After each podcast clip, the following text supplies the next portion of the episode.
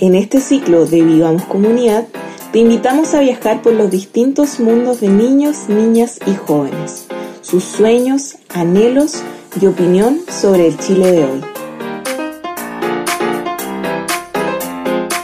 Este es un espacio realizado por el Proyecto CUBIC de la Escuela de Periodismo de la Pontificia Universidad Católica de Valparaíso junto a establecimientos educacionales.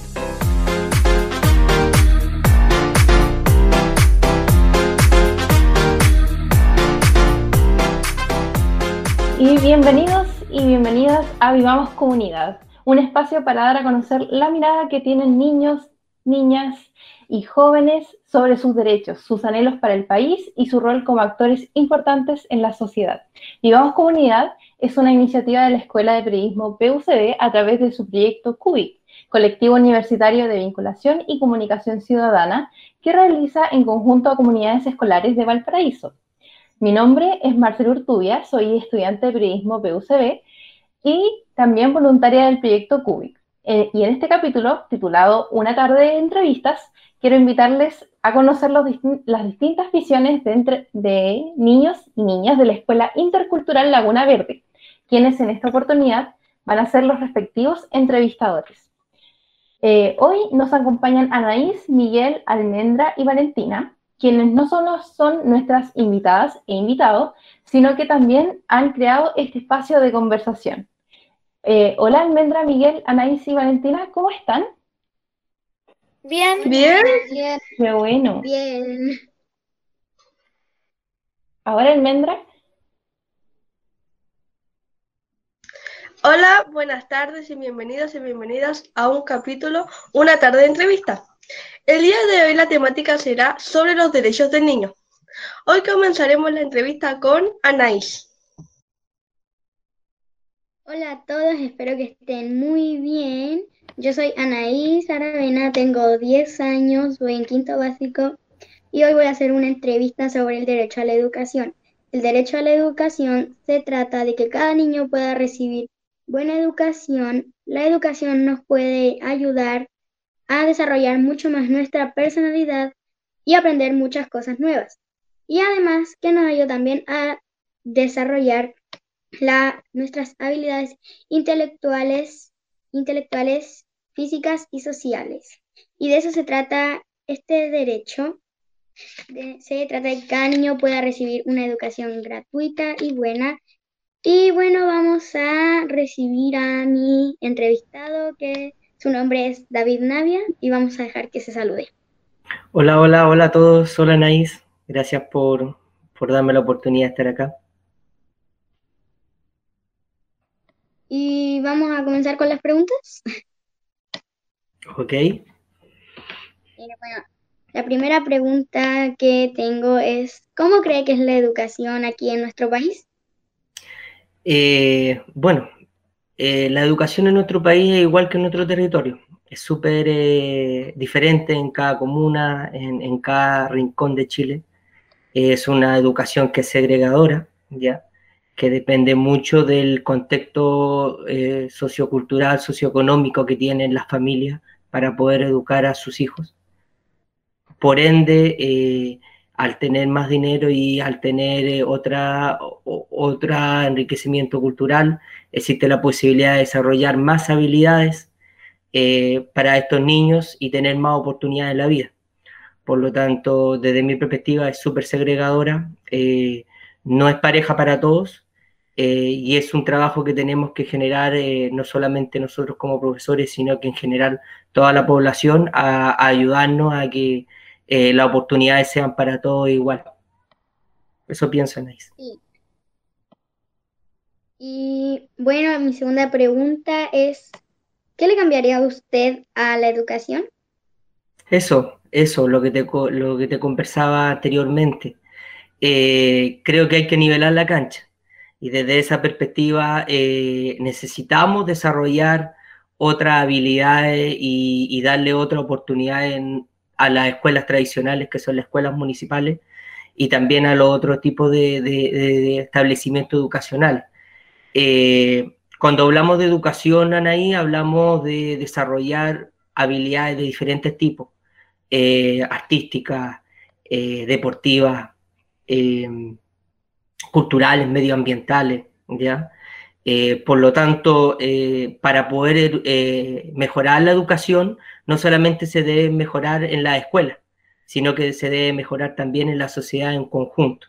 Esto quiere decir que la gente tenga la posibilidad de estar en contacto con el arte, que tenga la posibilidad de poder hacer deporte gratuitamente dentro de su, de su diario vivir, eh, que tenga la posibilidad de tener una cancha de fútbol cerca, una piscina, que tenga un teatro cerca, que pueda eh, tener en contacto con o tener la capacidad de comprarse un libro, siendo que aquí en Chile los libros son tan caros.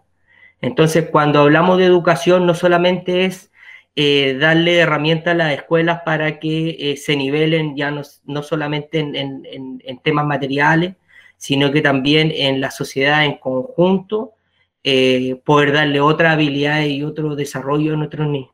¿Ya? Y creo que eso lo tenemos que hacer como sociedad. ¿ya?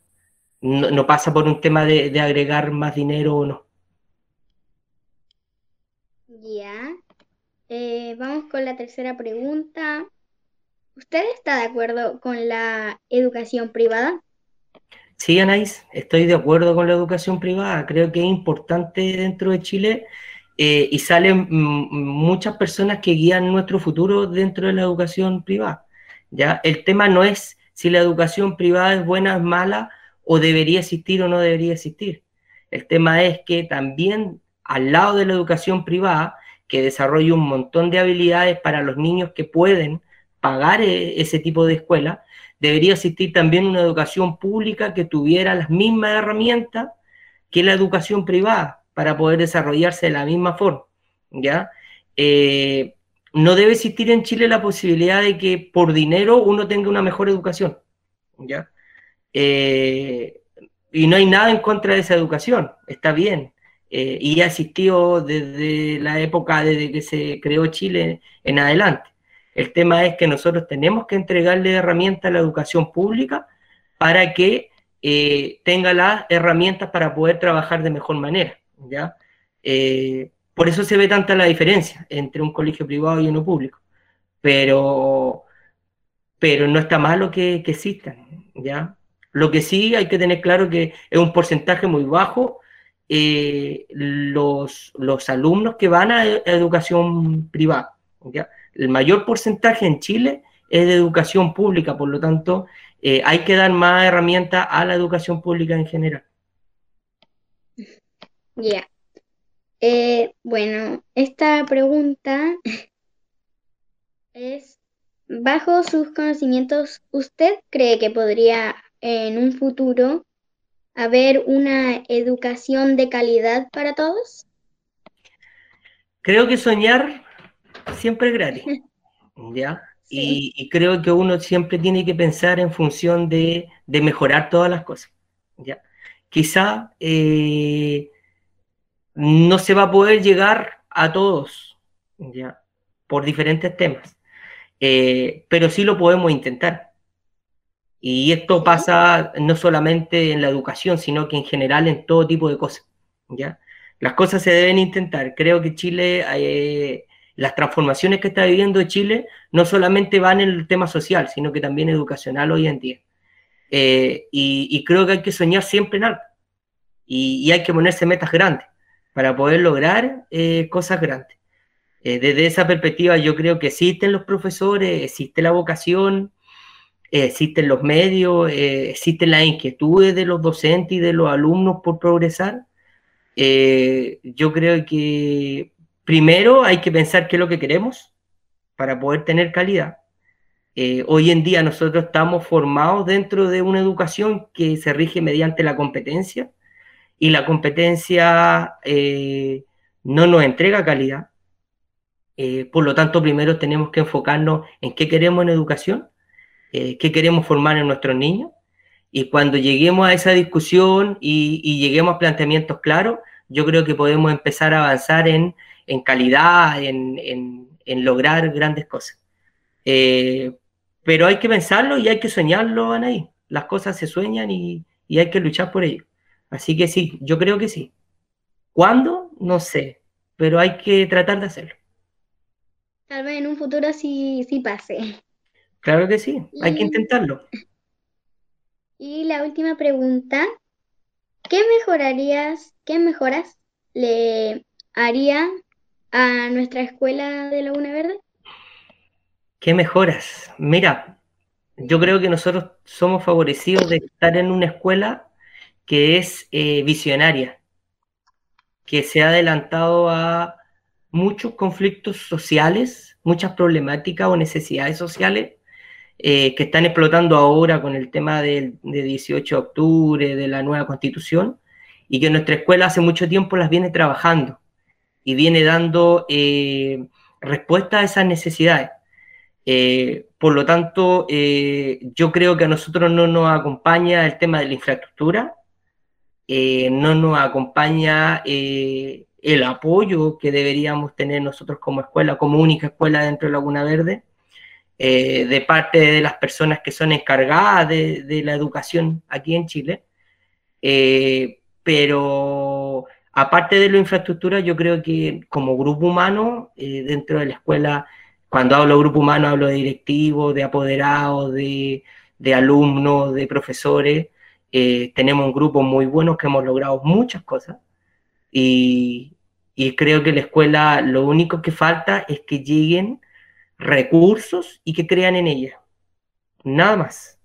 La escuela tiene la capacidad de, bueno, dentro de Valparaíso, de aumentar las matrículas, de tenerlas al tope, de tener buenos resultados y de ser una escuela muy diferente a todas las escuelas de la quinta región. Eh, y no trabajar la competitividad. Por lo tanto, hoy en día solamente nos frena el tema del, de la infraestructura y los materiales. Pero si tuviéramos esa capacidad, creo que eh, sería una escuela modelo para muchos, muchos lugares de, de Chile. Eso, Anaís. Ya, y muchas gracias al tío David por haber estado en esta entrevista. Y ahora le doy el pase a mi compañera Almendra para que entre con su entrevistado. Gracias, eh, buenas tardes. Les habla Almendra Galvez. Tengo 13 años y voy en octavo básico. El día de hoy la entrevista abordará el derecho a la identidad. Este derecho huma- este, es el derecho humano, por lo cual todas las personas desde que nacen tienen derechos inalienables, a contar de los atributos desde 1985. Todo niño tiene derecho a tener un nombre y un apellido, nacionalidad y a saber quién son sus padres. El derecho a la identidad representa el reconocimiento oficial de su existencia y de sus derechos.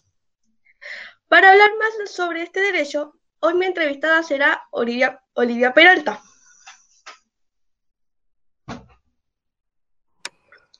Hola Almendra, buenas tardes. Gracias. Buenas tardes. Muchas gracias por la invitación. Gracias a usted. Bueno, voy a comenzar con las preguntas. La primera pregunta es, ¿usted qué piensa sobre el derecho a la identidad? Em, creo que mi entrevistada tiene mala señal.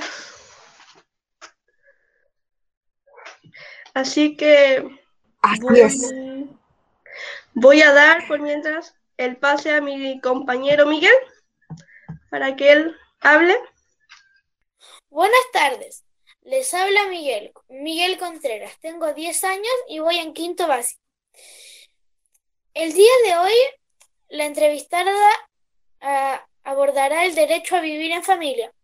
La Convención Internacional sobre los Derechos del Niño consagra el derecho de los niños y niñas a vivir con su familia, a ser cuidados por esta, así como el deber del Estado de garantizar los apoyos necesarios para que las familias puedan cumplir su rol.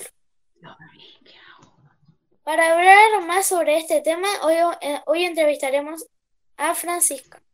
Tiene 31 años, trabaja en un negocio independiente, es madre y estudiante. Hola, buenas tardes, soy Francisca y estoy aquí para la entrevista de Miguel y el derecho a la familia.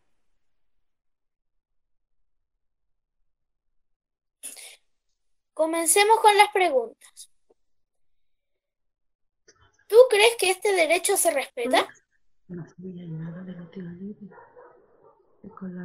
Eh, yo creo que algunas veces se puede respetar y en otras veces hay motivos más, hay motivos ajenos a la familia en donde mm, hacen que no se puedan respetar, por ejemplo, alguna enfermedad o motivos económicos, pero que generalmente todas las familias tratan de hacer respetar o todos los papás y las mamás tratan de hacer respetar, pero a veces no siempre se puede.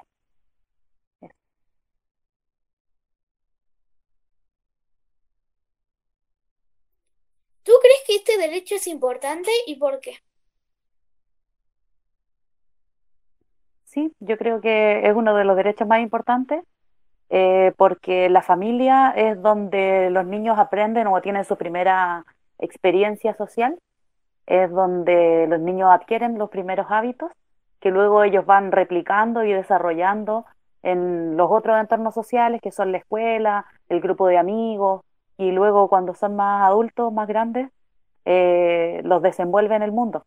Entonces, en la medida que las familias puedan inculcar valores eh, y niños emocionalmente inteligentes, van a hacer que, que el mundo y que la sociedad del futuro se puedan comunicar de mejor manera. ¿Qué opinas de las familias homoparentales o del mismo sexo? Sí, yo estoy de acuerdo con que existan ese tipo de familias.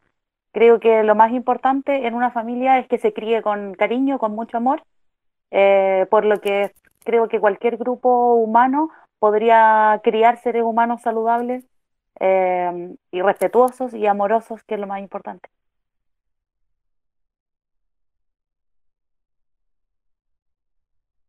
¿Cuál crees tú que sería la familia ideal?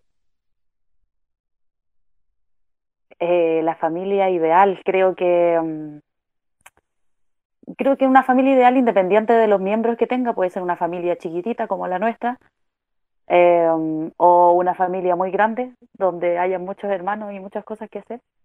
Eh, creo que independiente de todo eso, donde se críe con amor y respeto, se pueden formar buenos seres humanos. Y lo más importante en una familia yo creo que es el cariño, más allá de si los papás están juntos, si están separados o si son dos mamás o si son dos papás. Creo que lo más importante es que se pueda entregar cariño y buena educación a los niños, en donde los niños se sientan seguros, es donde ellos van a poder desarrollarse de mejor manera. ¿Estás de acuerdo con que exista el Sename y qué opinas? Eh, bueno, el Sename se creó en primera instancia para poder cobijar a los niños que no tengan una familia o que sus familias estén imposibilitadas de cuidarlos. Actualmente creo que no cumple con ninguna de estas cosas. Creo que funciona como a causa de la falta de fiscalización. Es una institución que abusa y que vulnera los derechos de los niños y creo que formalmente debiera terminarse y que a partir de esta nueva constitución y de los nuevos cambios que van a venir podamos ser capaces de crear una institución o que el Estado se, se, tenga que hacer cargo realmente de poder colaborar con los niños que no tengan familia o que su familia, o ayudar a la familia que no tengan la posibilidad eh, de velar por los derechos de los niños. Eso. Ok, muchas gracias em, por por esta entrevista. Bueno, esto ha sido todo y ahora viene mi compañera eh, Almendra con su entrevista. Exacto.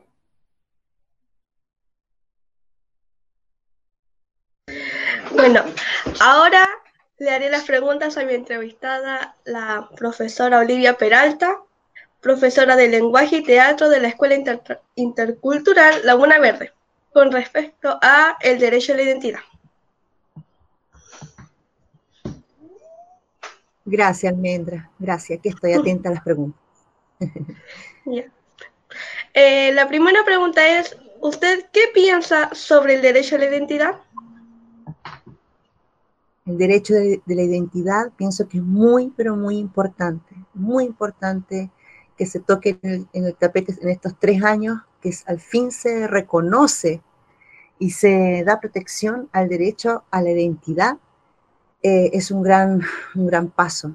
Imagínate, de, antes del 2018 no había, no había nada que, que dijera qué importante es la identidad de las personas, que se sientan como quieran sentirse, ya sean niñas, niños, eh, como se sientan, es importante resguardar, velar y reconocer las identidades de las personas, de cómo se sientan. Yo pienso que es muy importante, es tan importante porque se considera lo que, lo, cómo se siente la persona y cómo se, cómo se identifica en la sociedad, porque es un concepto de la identidad, es un concepto cultural creado por las personas.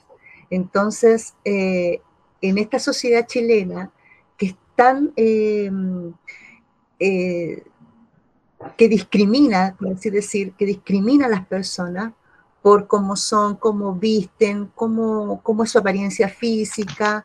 Entonces, hay algo, por lo menos, aunque sea un granito, un gran paso para reconocer y proteger, ¿cierto?, las identidades de las personas. Encuentro que es muy, pero muy importante. La pregunta número dos. ¿Qué cree que quiere decir identidad de género? La identidad de género va muy de la mano con el concepto de la identidad. Bueno, el desglose de, reconocer en las personas, ¿cierto?, cómo se sienten identificados, ya sea con su sexo, ¿cierto? Si se sienten, eh, si son mujeres que se sienten en un cuerpo, si nacieron mujeres y se sienten en un cuerpo de hombres, se sienten varones, eh, por ejemplo, en esos casos, eh, ahí se protege bastante la identidad de esa persona, ya sea que quiera cambiarse su nombre, ¿cierto? No se sienta a gusto con su nombre, que no se identifique con el nombre, tiene todo el derecho de cambiárselo, de cambiar eh, su apariencia, si es más inclinada a ser varón o ser dama, niña, tiene todo el derecho de hacerlo ahora, desde el 2018 que se declaró esta, esta ley, eh, 21.120. Y bueno, creo que es un, gran logro, un gran paso, pero hay que trabajar bastante, eh, principalmente en los lugares educativos como las escuelas, ¿cierto? En, la sociedad, en, diferentes grupos em, de personas que que no conocen incluso a lo mejor la ley, no tienen idea y siguen a lo mejor discriminando a personas en estas condiciones, en las condiciones que, te mencionaba. Entonces, em, creo que la identidad de género apunta principalmente a, sentirse niña, niño, y a, que se respete cómo se siente la persona. Y, también su nombre, o sea, su nombre y su sexo. Principalmente a eso apunta eh, la identidad de género. Y, por supuesto respetar, respetar lo que la persona decida eh, ser y que se sienta bien, por supuesto, y feliz, cómoda. Excelente respuesta, profesora. Ahora voy con la tercera pregunta. ¿Por qué decimos que la identidad es algo que se construye? Por supuesto que sí. Se construye almendra porque eh, es como tu historia de vida. Y, la identidad pasa por tu desarrollo, ¿cierto? Principalmente de, tu crecimiento personal, de tu persona, de tu ser, de tu esencia, de tu naturaleza, como de tus ancestros. Conocer tu historia, conocer tus raíces, conocer eh, quiénes son mis ancestros, qué generaciones vienen atrás, porque hay muchas generaciones que vienen atrás. Para entender de alguna manera tu identidad, tu, tu ser, tú, como eres tú, Almendra, como soy yo, Olivia, así como todas las personas que están aquí presentes, que somos todas diferentes, únicas, irrepetibles en nuestra creación, en nuestra naturaleza.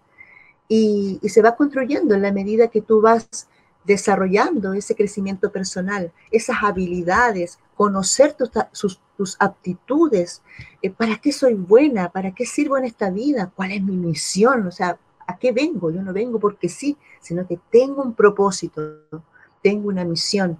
Y es valiosísimo que ojalá cada persona descubra, descubra esa, esa identidad, Y, lo más importante que se sienta feliz la persona, que se sienta cómoda, que se sienta grata, que se sienta realizada, realizado como quiera ser.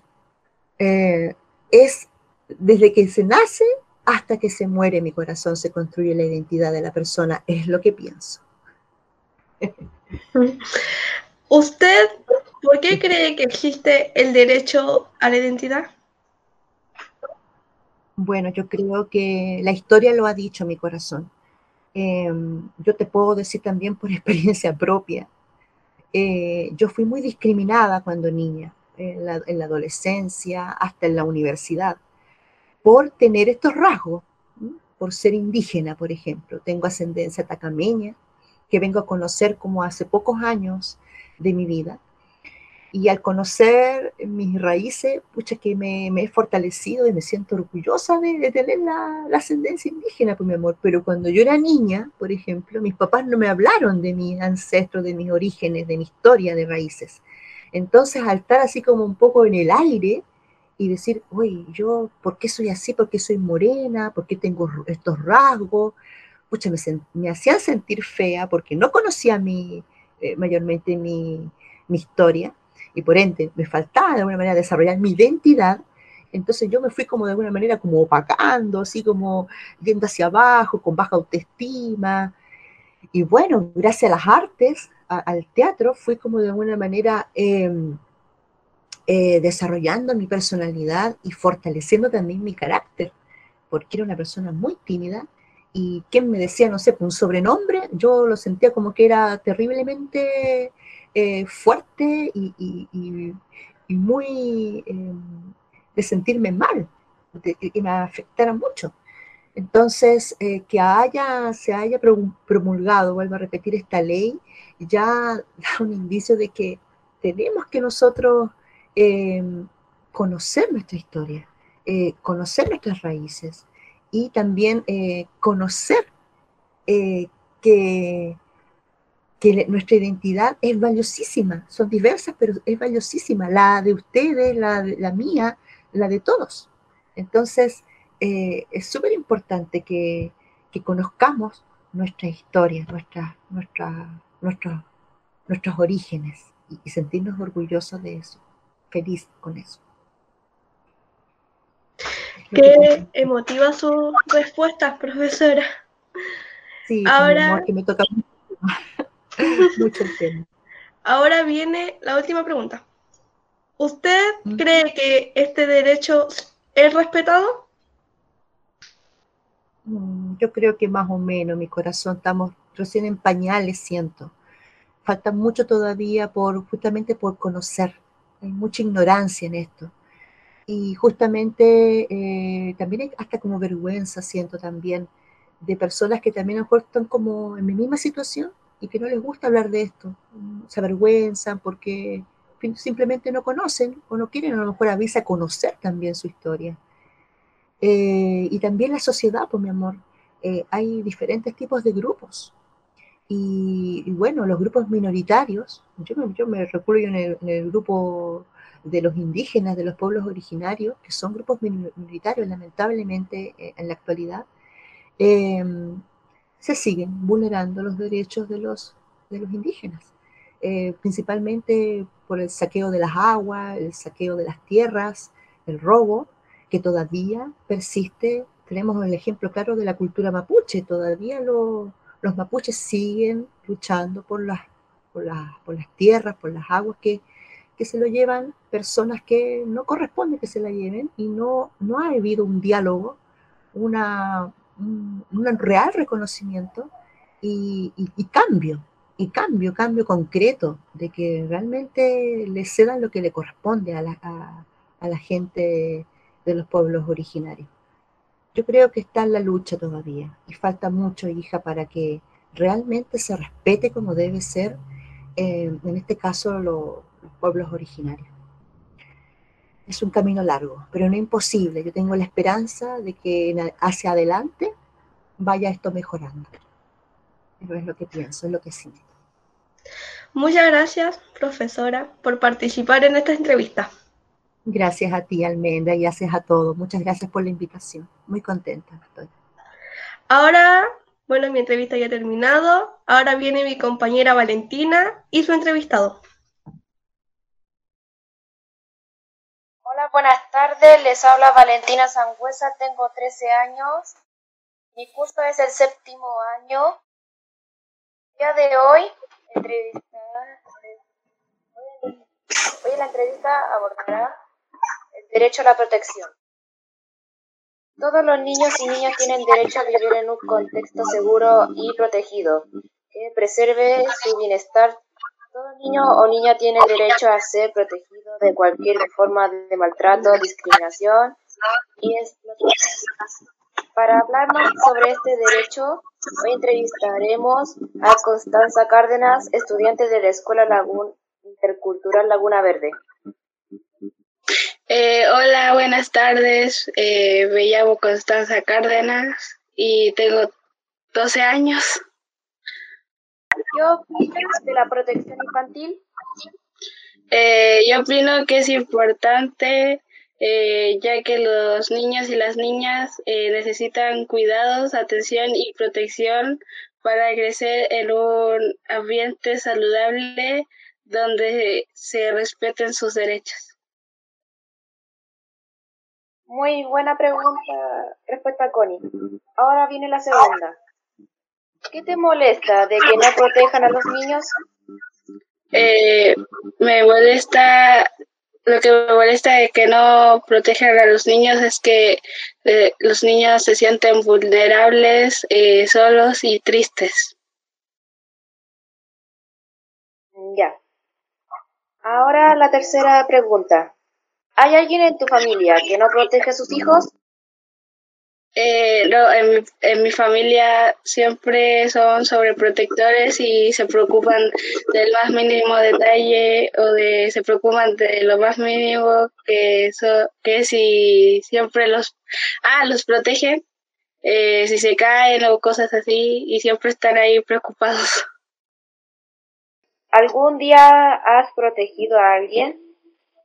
Eh, sí, he protegido a alguien, eh, o a mis mascotas, o a niños cuando están jugando. Eh, si se caen, siempre eh, voy a ver si voy a ayudarlos a pararse o cosas así. Ya, muy bueno. Ahora viene la última.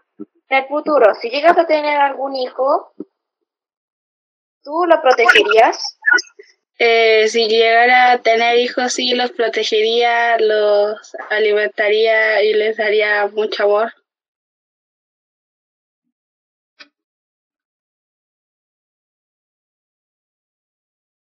Ya.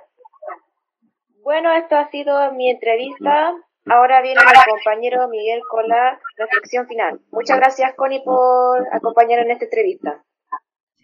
Eh, gracias por escucharme y de nada.